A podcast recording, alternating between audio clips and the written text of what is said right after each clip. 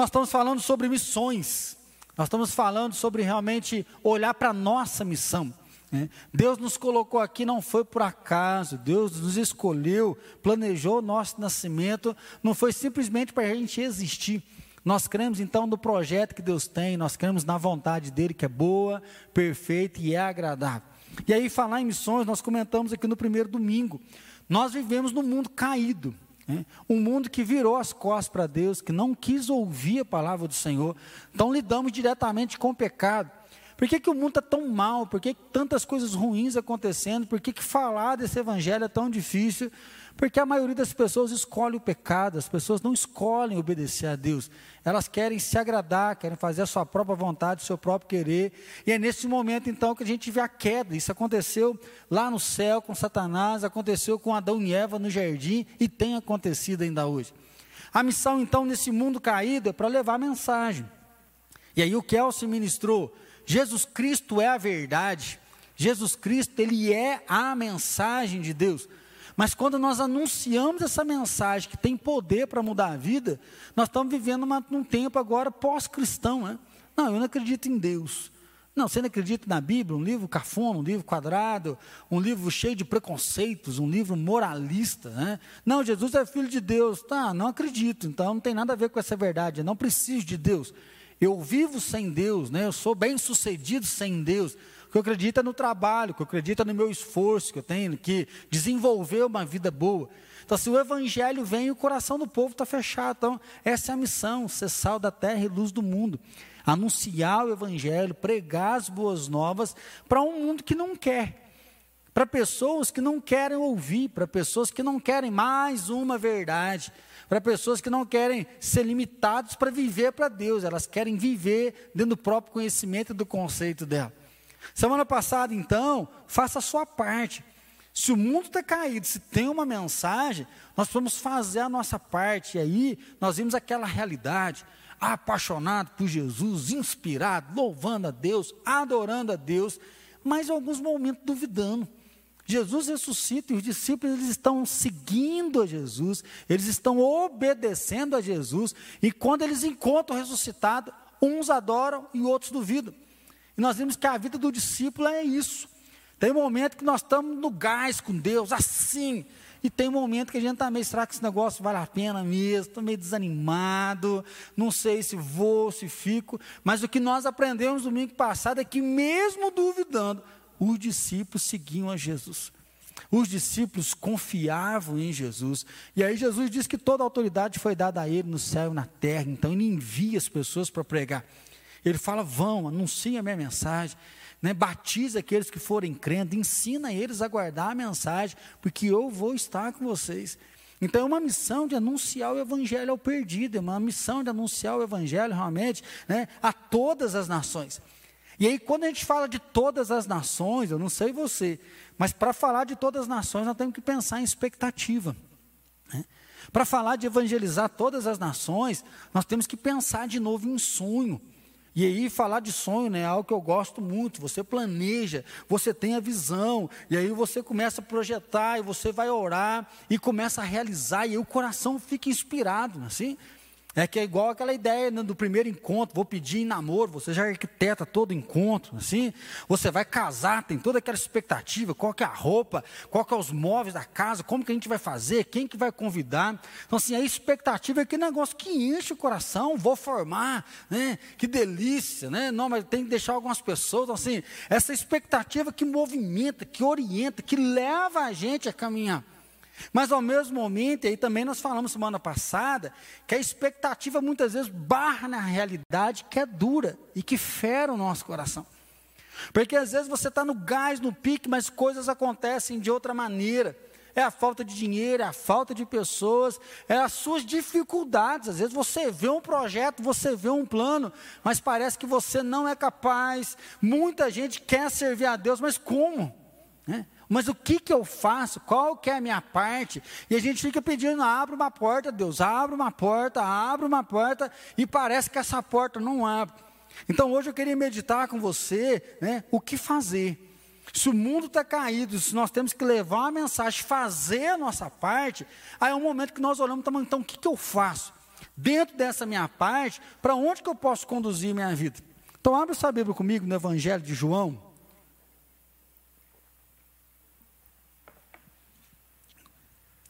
O Evangelho de João, capítulo 21.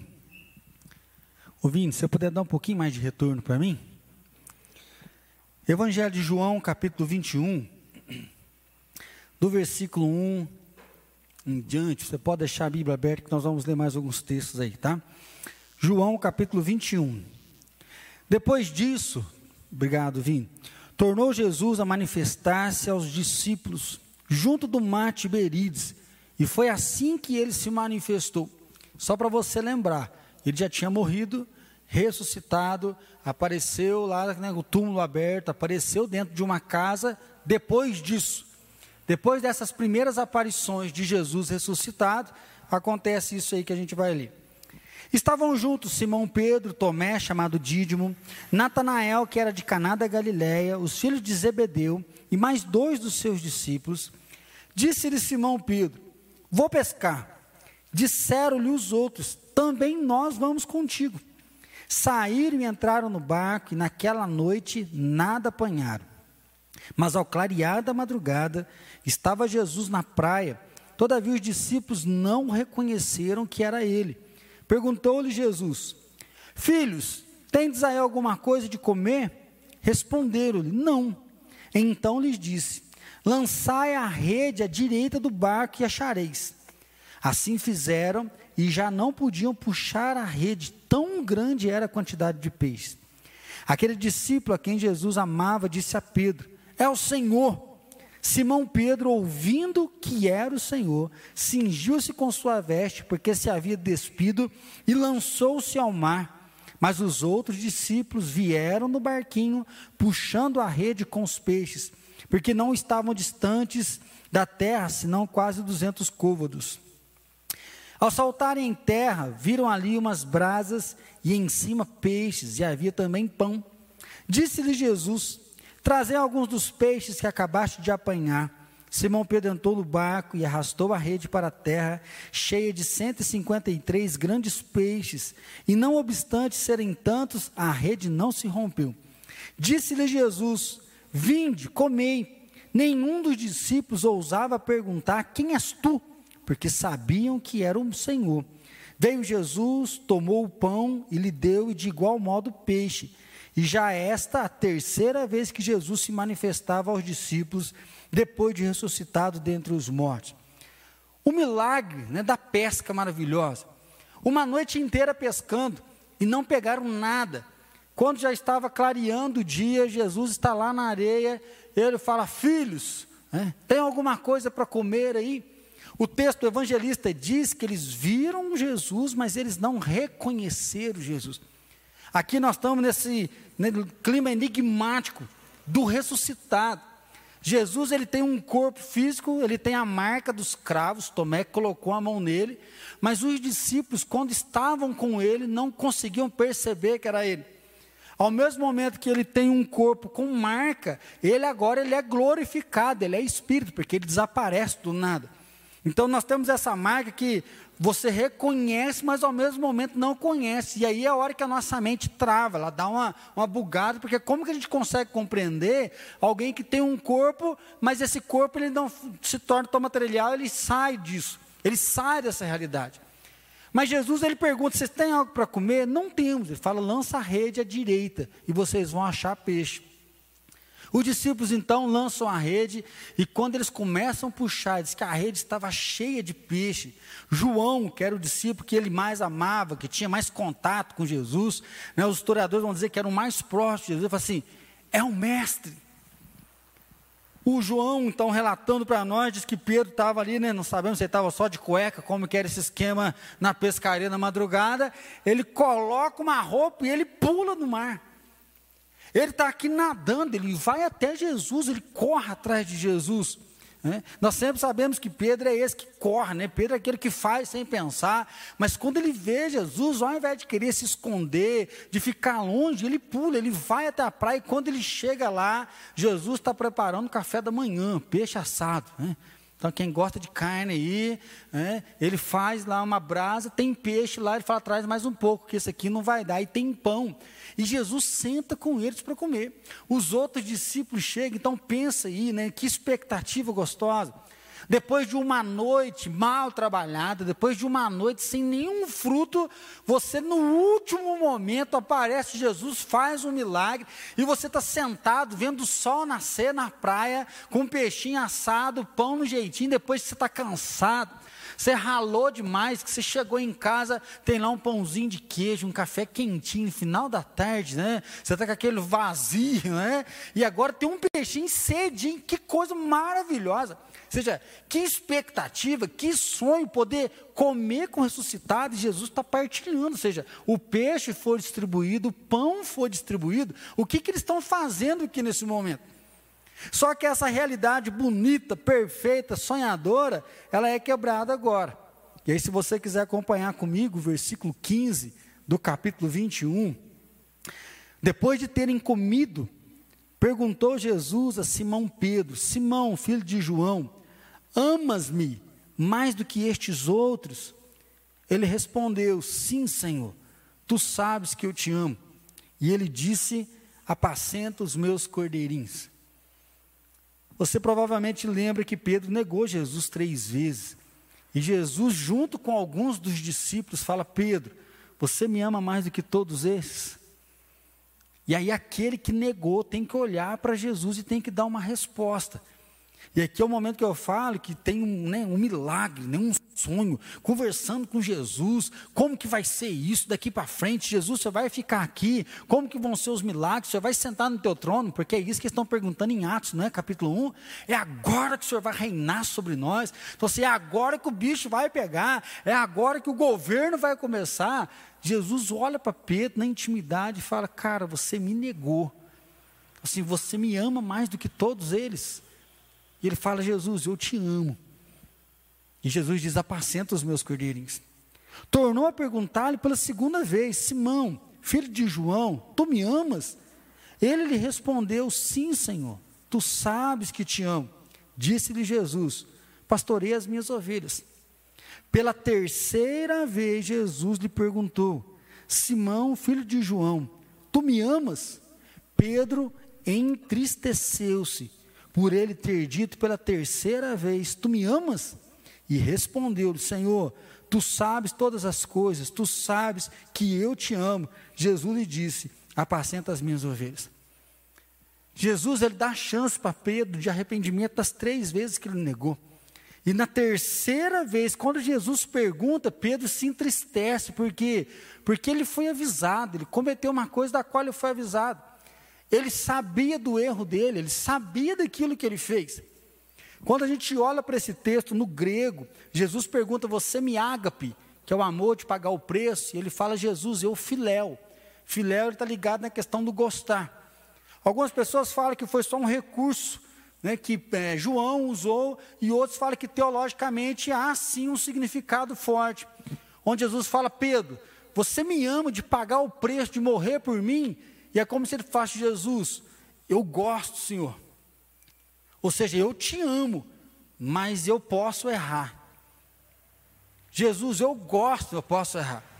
E aí Jesus fala, apacenta os meus cordeirinhos. Aí na segunda vez ele fala, Pedro, você me ama, de pagar o preço de morrer. Ele fala, Jesus, eu, o Senhor sabe de tudo. E eu gosto do Senhor. E Jesus fala, então, espera aí, Pedro. Depois de tudo isso que aconteceu, né? Você me ama, mas você ainda pode me negar. Ele fala, Senhor, o Senhor sabe de todas as coisas. Eu te amo, assim, ou seja, eu filéu, eu posso negar. E Jesus fala, apacenta os meus cordeirinhos. E ele continua. Em verdade, em verdade te digo que quando eras mais moço, tu te cingias a ti mesmo e andavas por onde querias. Quando, porém, fores velho, estenderás as mãos e outro te cingirá e te levará para onde não queres ir. Disse isso para significar com que gênero de morte Pedro havia de glorificar a Deus. João já traz a interpretação. Jesus fala: quando você é novo, você vai para onde você quer, você mesmo coloca sua roupa e você corre, você faz o negócio acontecer, porque essa é a personalidade, personalidade de Pedro. Pedro é o cara que faz, ele faz, depois ele pergunta. E Jesus falou: olha, quando você é novo, a tua vida é dinâmica. Mas quando você estiver velho, vão amarrar você. Você não vai conseguir se cingir. E vão levar você para um lugar onde você não quer. E aí, historiadores vão dizer que Pedro ele foi martirizado, ele ia ser crucificado, e ele pediu para ser crucificado de cabeça para baixo, declarando que ele não era digno de morrer da mesma forma, igual Jesus foi, e ele então é crucificado de cabeça para baixo. Jesus finaliza aqui dizendo assim: depois de assim falar, acrescentou-lhe: segue-me. E aí encerra o discurso e Jesus continua falando de João e finalizando o evangelho. Como então nós podemos fazer a nossa parte? Você já ouviu que o mundo está caído, que você tem que anunciar a mensagem, né? nós temos, fazemos parte do corpo, e aí Deus tem um projeto para realizar na terra, mas o que fazer, como direcionar? Eu queria trabalhar junto com você hoje, primeiro, abandone o orgulho, abandone a sua autossuficiência, porque o orgulho, ele mostra para nós, ele faz nos acreditar que nós não precisamos dos outros que nós não precisamos de Deus. Nós até fazemos as orações, mas é eu que trabalho, eu que sou inteligente, eu que sou empreendedor, eu que dou conta de fazer as minhas coisas. O orgulho, ele me faz ter uma visão falsa de quem eu sou. Porque o orgulho mostra que eu sou por mim mesmo. Percebemos o sucesso do bullying. O bullying mostra que eu não tenho coragem de rir de mim mesmo. O orgulho, ele faz o que? Ele faz eu me esconder para mim.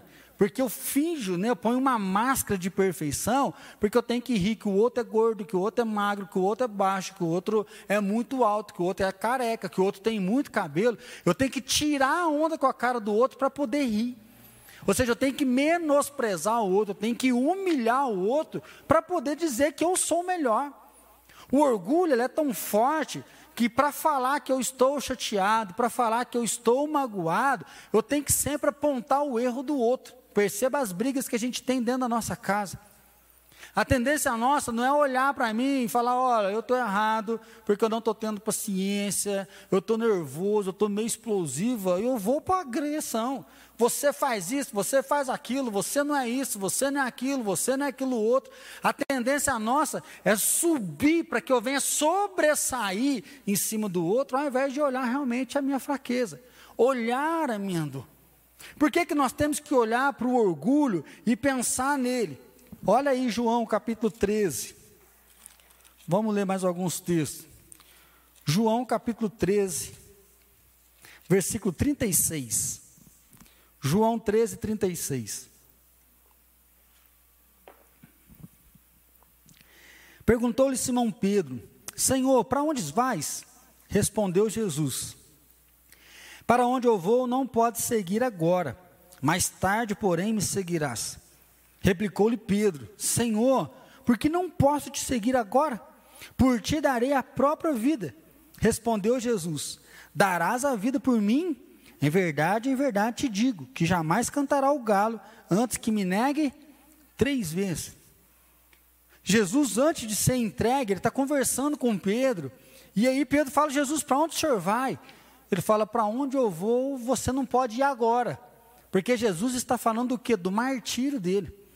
Jesus está falando que eu vou ser entregue, eu vou morrer na cruz e vocês não podem.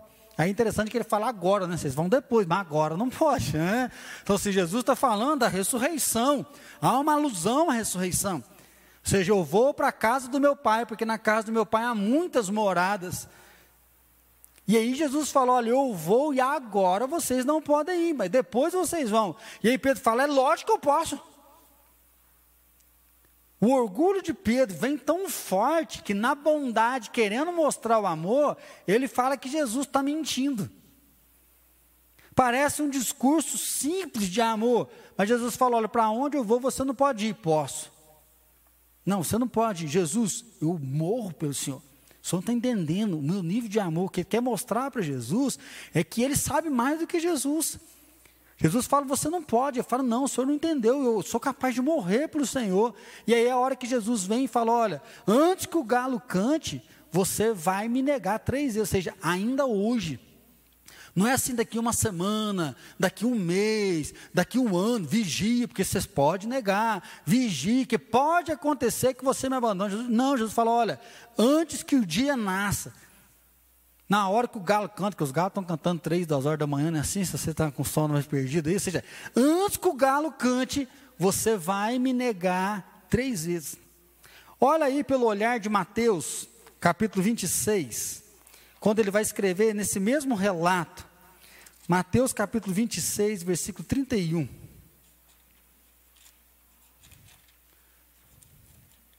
Mateus capítulo 26, versículo 31. Então Jesus lhe disse: Esta noite todos vós vos escandalizareis comigo, porque está escrito: Ferirei o pastor e as ovelhas do rebanho ficarão dispersas.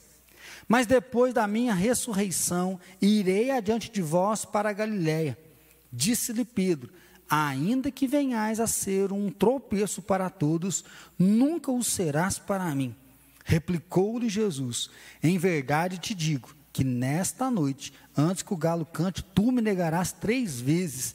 Disse-lhe Pedro: Ainda que me seja necessário morrer contigo, de nenhum modo te negarei. E todos os discípulos disseram o mesmo. Jesus, ele cita uma profecia. Ele falou: está escrito que o pastor né, vai ser entregue e as ovelhas vão ser dispersas. O pastor vai ser tirado e a hora está chegando, onde eu vou ser tirado e vocês vão ficar dispersos. E aí Pedro vem de novo e fala: Eu não. Pedro fala: Jesus, eu não, eu estou disposto a morrer pelo Senhor. Então, assim, eu não te abandono, eu não te largo. Jesus então fala: Olha, eu digo para você que essa noite você vai me negar três vezes. E aí ele fala: Não, eu estou disposto, eu não te negarei.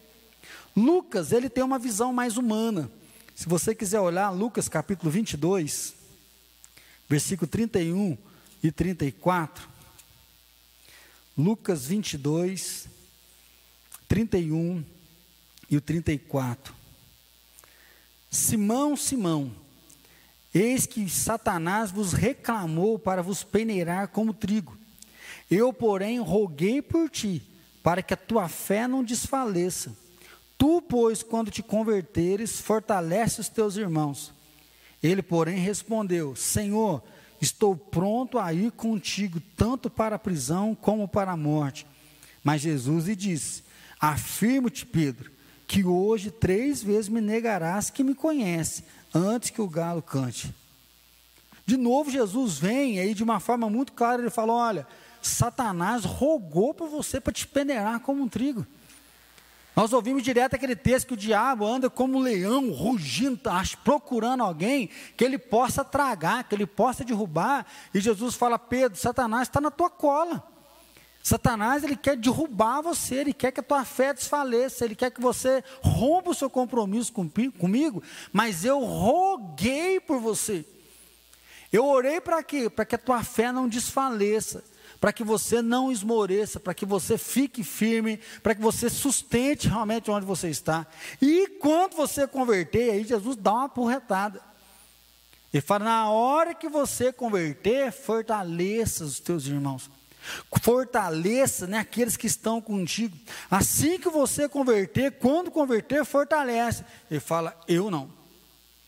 Eu estou contigo, tanto para ser preso quanto para morrer. Ou seja, a minha vida não é minha mais.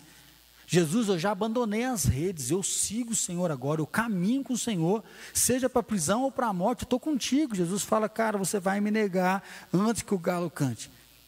O que nós sabemos é que ele nega Jesus, e aí é o momento que nós estamos lá na beira da praia. Agora você volta comigo.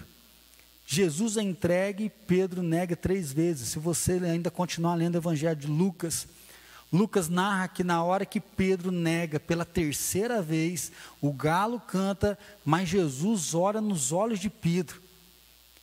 Lucas vai narrar, ele é o único evangelista que mostra essa questão da humanidade, que quando ele nega, ele olha para Jesus, ele lembra do que Jesus disse há um pouco atrás, e diz que ele sai de lá chorando amargamente.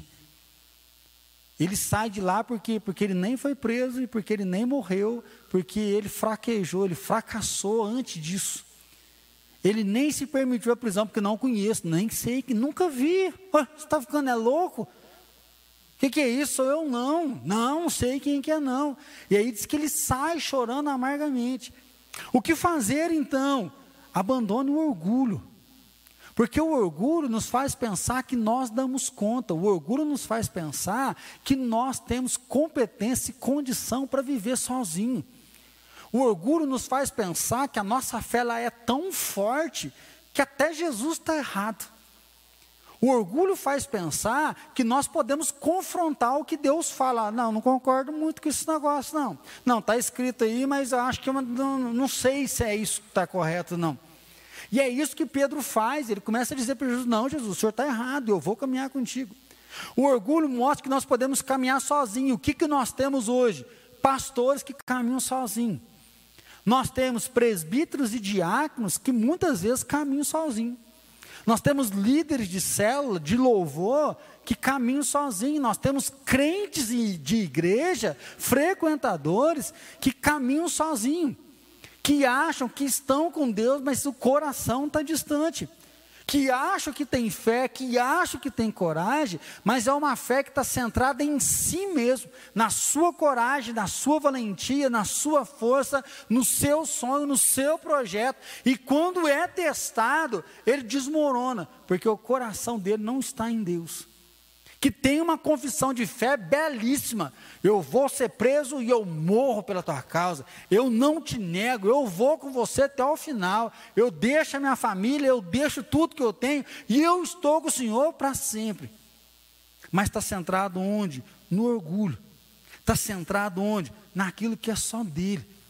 Então, se você quer fazer alguma coisa para Deus, você precisa voltar o seu coração para Ele. Você precisa realmente olhar para a sua vida e ver quanto de dependência que realmente tem aí.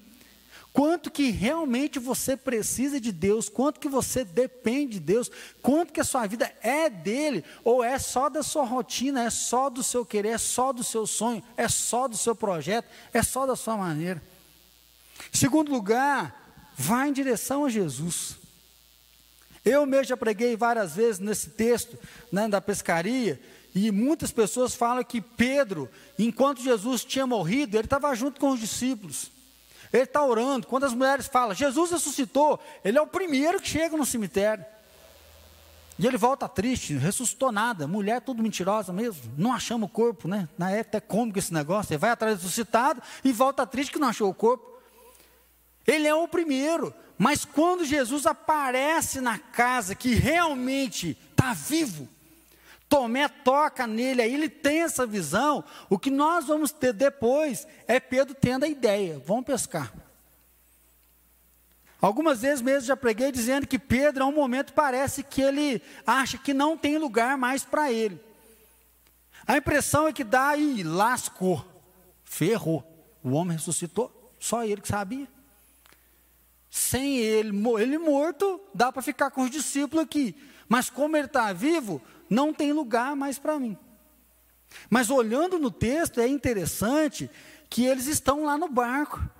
Eles jogam a rede, quando eles puxam a rede, vê que aquele negócio está cheio, e eles não estão tendo força para puxar de tanto peixe que tem, João fala: ah, Jesus, ninguém percebeu.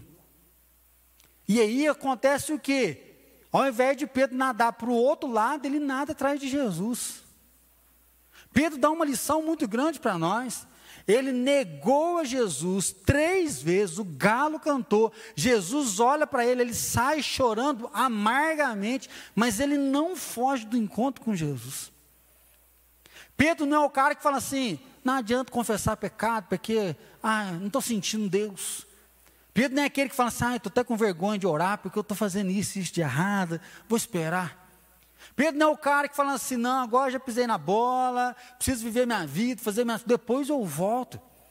O que a gente percebe é que quando ele descobre dentro do barco que Jesus estava lá na praia, ele coloca uma roupa e ele pula dentro do mar e ele vai até Jesus. Então, meu irmão, se você quer saber o que fazer, vá para Jesus.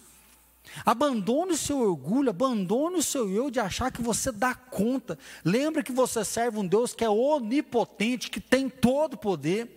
Um Deus que está em todos os lugares, um Deus que sabe de todas as coisas. E Pedro, ele corre para Jesus. Como que pode alguém que negou três vezes estar tá nadando em direção a Jesus? É tão forte porque, né, no primeiro culto que a gente ainda foi perceber, ele abandona o milagre. O tanto que a gente corre atrás do milagre, o tanto que a gente fica esperando, né, aparecer alguém para testemunhar um milagre. Agora eles estão no milagre da pesca. Trabalharam a noite inteirinha, não pescaram nada, joga a rede, puxa a rede, joga a rede, puxa a rede, joga a rede, puxa a rede. Trabalharam a noite inteira, não pegaram nada. Agora que a rede está cheia de peixe, o Pedro não quer nem saber com a rede. Pedro parece que ele tem essa obsessão, ele vai para Jesus, ele corre atrás de Jesus, ele não quer saber disso. E ele tem esse encontro com o Senhor. E aí a pergunta para nós, qual é a justificativa? É porque ele sabe que só Jesus tem as palavras de vida eterna. É porque um dia ele falou para Jesus, se Jesus, quantas vezes tem que perdoar? É sete? E Jesus falou, não te digo sete, mas te digo setenta vezes sete. É porque um dia ele estava lá na areia vendo Jesus falando para a mulher assim, vai não peques mais. Ele corre até Jesus, ele tem um encontro com Jesus, ele está vendo Jesus. E é lá então que Jesus pergunta para ele: Você me ama? E aí vem aqui para mim é algo que fica muito nítido. Por que, que nós fugimos de Jesus quando nós estamos em pecado? Porque Jesus é como um espelho que revela a nossa podridão. Jesus é como um espelho que mostra quem realmente nós somos. Jesus não fica assim, você é bonzinho, você é especial, você é ótimo, você é legal, não vive sem você. Jesus não faz isso. Jesus, ele escancara quem nós somos. Jesus mostra a pior versão de nós mesmos. Jesus é um espelho que mostra a nossa indignidade, que mostra o nosso orgulho, que mostra a nossa soberba. Jesus é aquele que nos ama a tal ponto de nos confrontar. Ele fala: Pedro, você me ama. E Pedro fala: Jesus, eu te amo. Ele diz: então apacenta os meus cordeiros. Pedro, você me ama. Ele fala: eu te amo. Então apacenta os meus cordeiros. Ou seja, toma prumo. Se você me ama, não me negue. Se você me ama, fortaleça os seus irmãos. Se você me ama, seja exemplo. E aí Jesus pergunta de novo: Pedro, você me ama? Aí diz que ele fica triste, porque ele sabe que ele tem uma missão de fortalecer, de cuidar, de discipular, de abençoar pessoas. E ele negou Jesus. Jesus falou: Olha, vai, continua. O que Jesus está dizendo três vezes: apacenta os meus cordeiros, as minhas ovelhas. É como se ele estivesse falando para aquela mulher: vai, não peques mais. Jesus, ele mostra a nossa miséria, Jesus mostra a nossa indignidade, para que nós possamos lembrar que diante de Jesus nós somos perdoados. Diante de Jesus nós somos purificados, diante de Jesus nós somos então renovados para uma nova vida. Eu sou o caminho, eu sou a verdade, eu sou a vida, eu sou o pão vivo que desceu do céu, eu sou a fonte de água viva, e quem experimentar dessa água jamais vai ter sede. Jesus, ele toca Pedro naquele dia.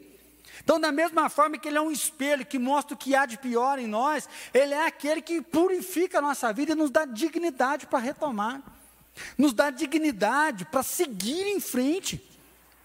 Então, meu irmão, o que é que te fez pecar? Pedro, a gente percebe que essa ideia do orgulho, ele mesmo não conseguiu honrar. E você? Porque às vezes tem pecado que você cai, ainda te avisaram. Falaram antes, eu não sou cabeça dura, eu sei que eu não podia baixar nem esse aplicativo, ainda caí nessa. E aí Jesus então chama o arrependimento, Jesus ele chama a transformação, então não fuja de Cristo, porque Ele é a verdade de Deus que pode transformar. Só Jesus é a fonte de vida eterna. Um dia Jesus falou: Olha, para onde vocês vão? Eu falei: Não, vamos ficar com o Senhor. Mas por que vocês vão ficar comigo? Porque só o Senhor tem palavra de vida eterna. E aí Pedro então nos ensina a correr atrás de Cristo. Pedro nos ensina a correr atrás de Jesus, não só atrás da bênção, não só atrás do poder, mas correr atrás de Jesus para que os nossos pecados sejam cancelados. Correr atrás de Jesus para que a nossa vida seja purificada correr atrás de Jesus para que haja um restart, para que haja realmente uma purificação, para uma nova vida acontecer. E aí sim, finaliza o texto dizendo: segue-me. o que fazer, a tendência nossa é logo de cara pensar em coisas práticas. Eu já tenho pensado, pedido para Deus a sabedoria para esse sermão desde lá do começo, porque a gente já estava vindo nessa. A queda, a mensagem, fazer a nossa parte, mas o prático sempre me vem isso.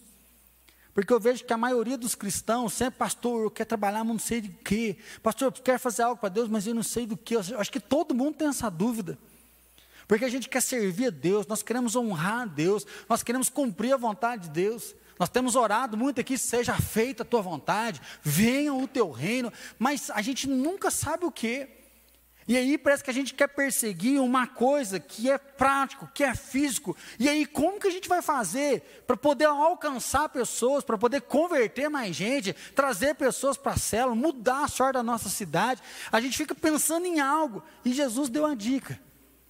Jesus olha então nesse final e diz: depois de assim falar, acrescentou-lhe: segue-me. O que eu preciso fazer, o que você precisa fazer é que nós precisamos seguir a Jesus. Nós precisamos andar junto com Jesus. Por quê? Porque as pessoas nos reconhecem quando nós seguimos a Jesus. As pessoas sabem quem é que nós somos quando nós seguimos a Jesus. Porque quando você anda com Jesus, você vai ter o que? O fruto do Espírito.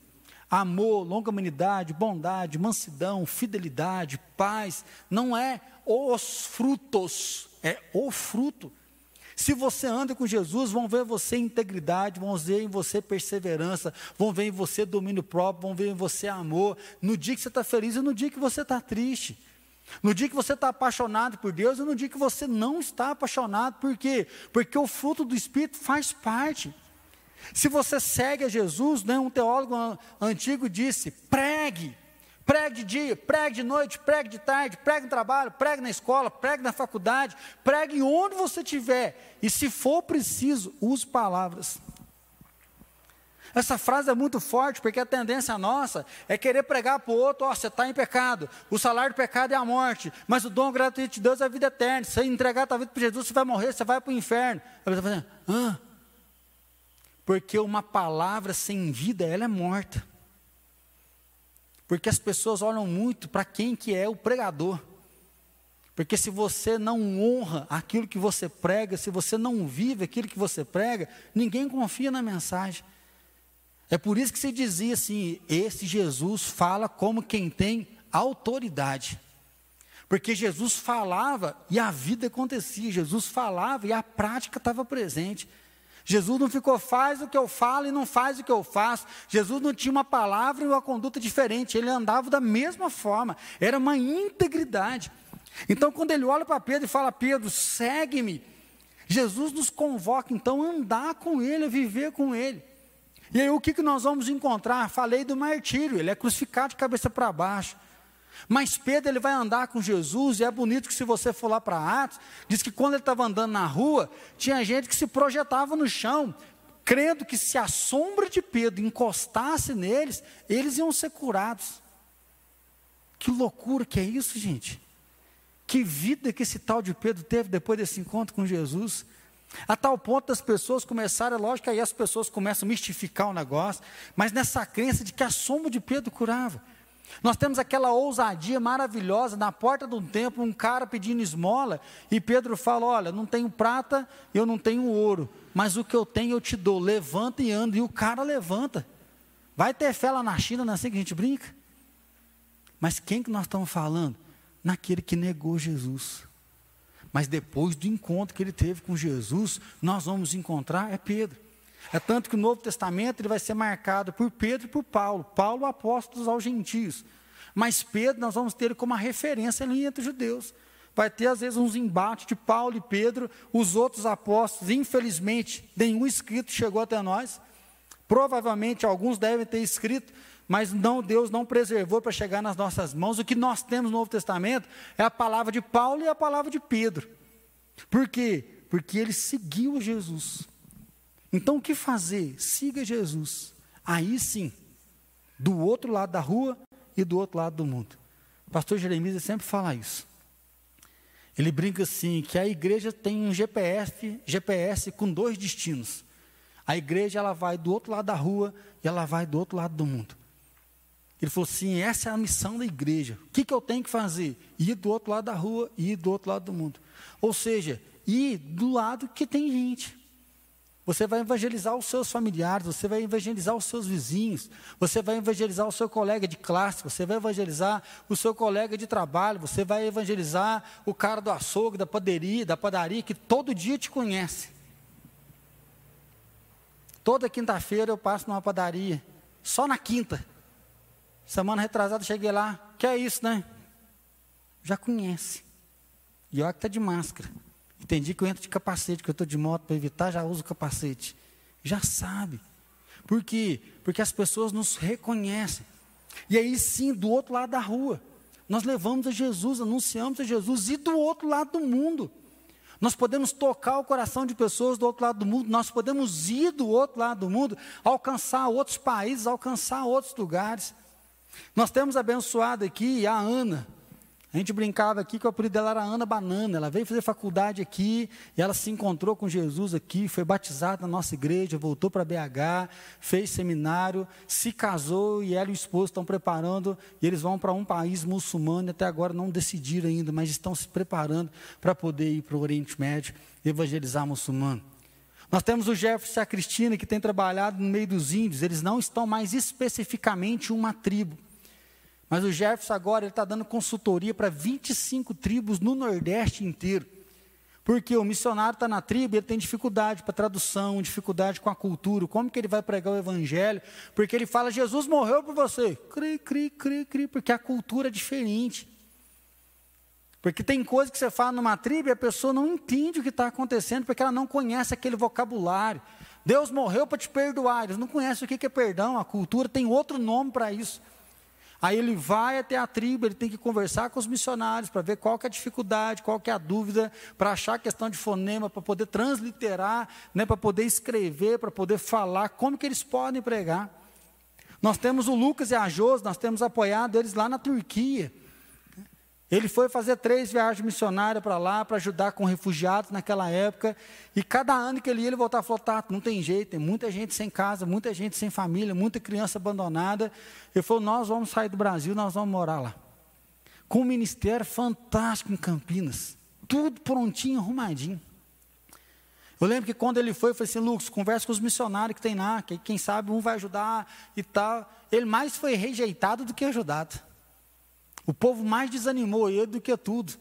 Não sei se era para que qual era o objetivo disso, mas o Lucas foi para lá. Não tem nem 10 anos que ele está lá. Essa semana nós tivemos uma reunião. Ele falou, tá, nós vamos, nós vamos abrir agora a terceira base da Jocum aqui. Nós temos 22 obreiros. Ô, gente, pensa numa vida com autoridade. O cara abandona a nação dele, adotou dois filhos e Deus deu um milagre, a adoção foi rápida.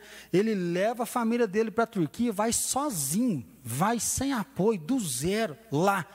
Aqui muita gente ajudando, orando, caminhando com eles. Agora ele está lá já há alguns anos. 22 pessoas saíram do Brasil e foram para a Turquia porque ele está lá.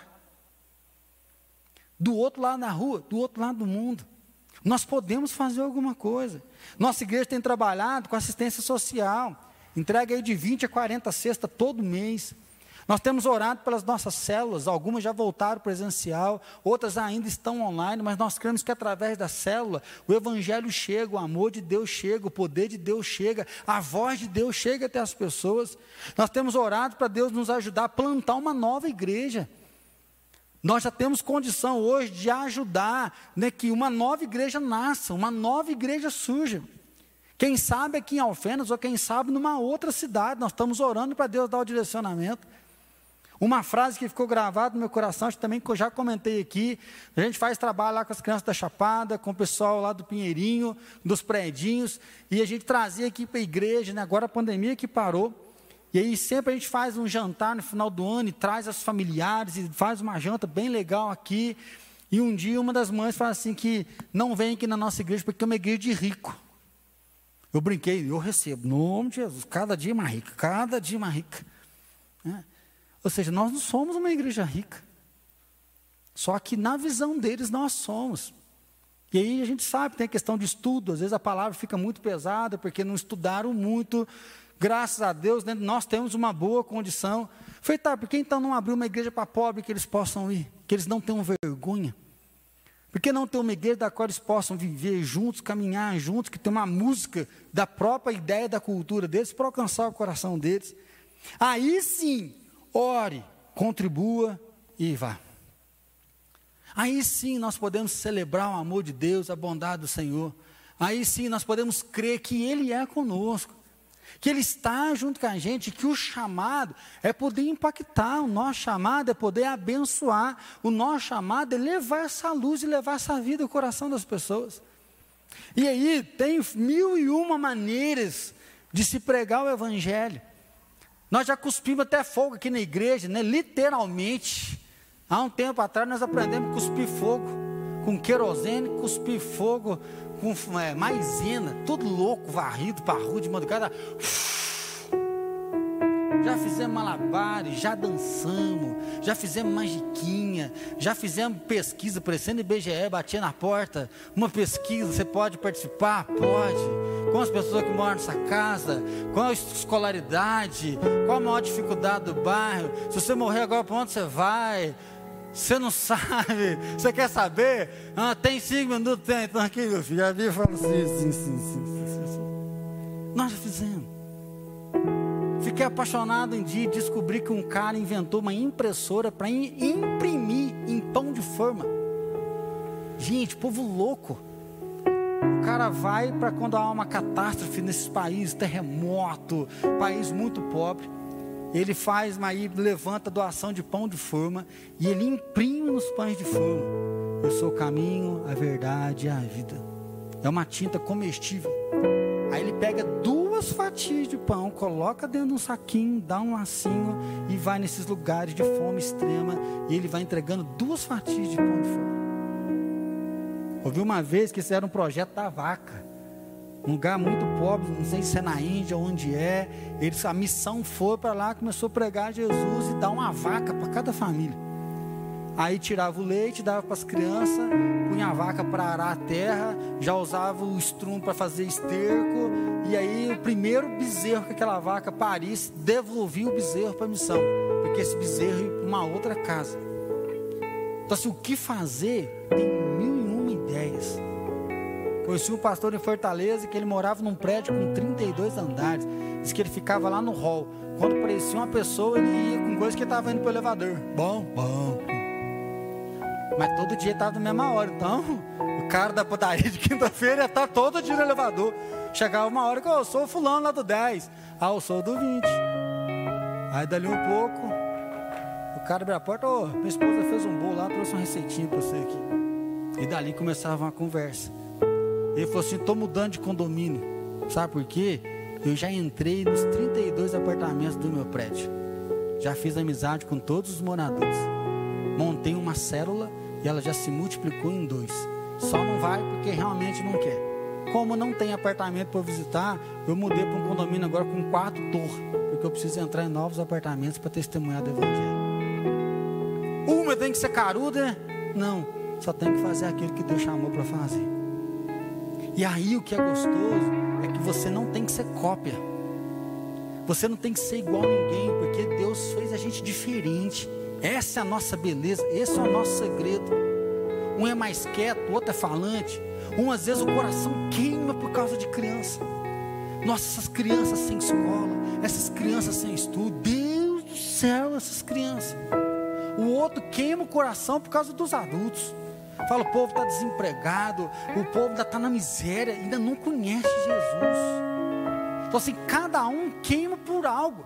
Só que o problema nosso é que a gente é igual o Pedro, nós achamos que nós somos bonzinhos. Ah, eu preciso fazer um negócio para as crianças. Eu preciso fazer um negócio. E aí nós esquecemos que é o Espírito Santo que está ministrando. Deus deu dons diversos para a sua igreja. Um é intercessão, o outro é ministério infantil, o outro é liderança, o outro é palavra de sabedoria, o outro é doação generosa. Cada um tem um talento, cada um tem um dom. E aí Deus falou assim: olha, vocês são um corpo. E se vocês cooperarem, cada um fizer a sua parte, se vocês estiverem unidos, esse corpo vai crescer em amor, porque eu sou o cabeça e o seu Senhor. Então hoje, meu irmão, eu não queria falar para você, não vamos fazer isso, não vamos fazer aquilo. O que eu queria dizer para você é: siga Jesus. Porque se você seguir Jesus, você vai ser uma bênção. Se você seguir Jesus, você não vai ser carnal.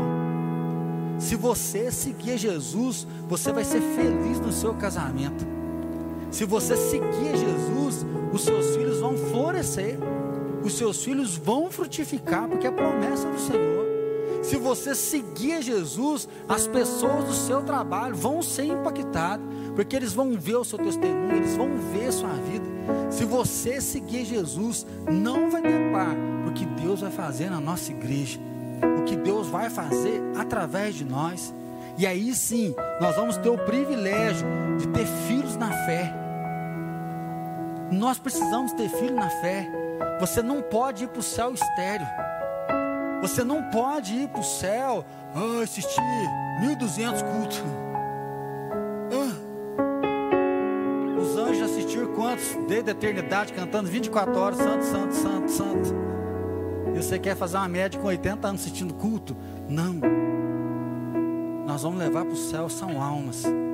Nós vamos ver uma multidão que foi lavada pelo sangue de Jesus.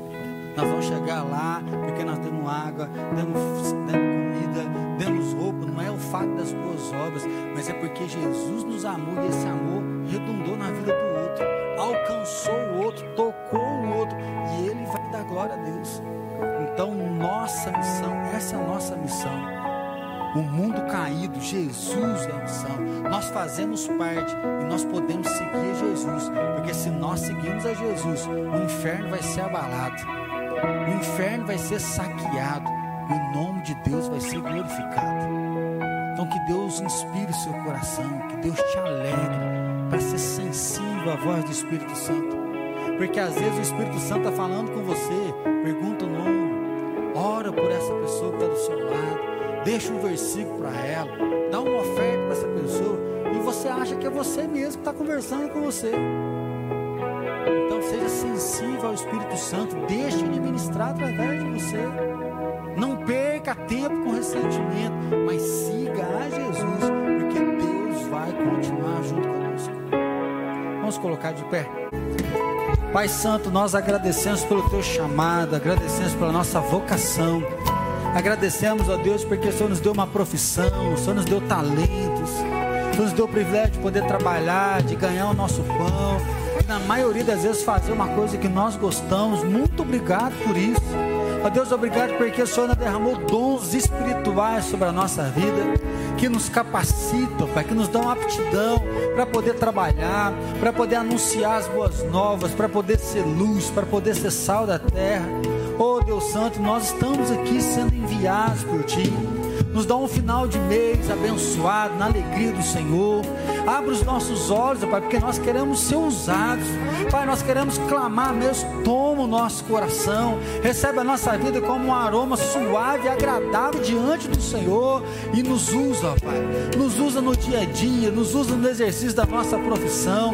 Senhor, usa a nossa vida para mostrar o teu amor, mostrar a tua bondade, mostrar tua autoridade, e assim, Espírito Santo, nos dá a palavra, nos dá palavra que possa tocar, nos dá palavra que possa ministrar, e Senhor, nos dá o privilégio de ver filhos na fé nascendo, ter filhos que vão se converter, pessoas que vão se render aos teus pés. Oh Deus, como nós queremos isso, que a graça maravilhosa de Jesus Cristo, Senhor e Salvador nosso que o amor do Pai Todo-Poderoso e que a paz do Espírito Santo seja derramado sobre cada um de nós e sobre todos os nossos irmãos espalhados na face da terra, hoje e para todos sempre. Amém, Senhor. Amém.